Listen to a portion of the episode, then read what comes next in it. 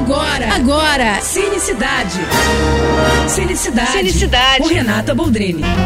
E o Festival de Gramado vai chegando na sua reta final. Amanhã a gente vai conhecer os vencedores dessa edição, quem vai levar para casa os quiquitos, né?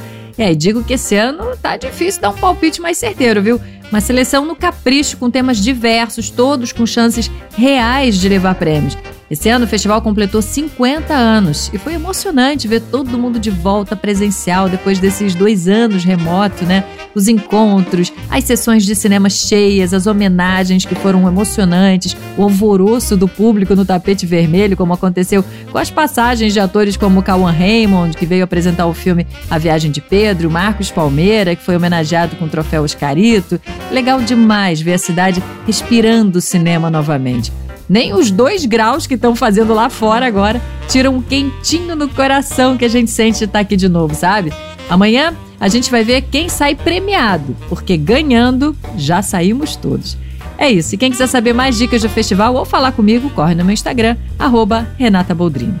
Tô indo, mas eu volto. Sou Renata Boldrini, com as notícias do cinema. Você acabou de ouvir Cinicidade. Cinicidade. Com Renata Boldrini.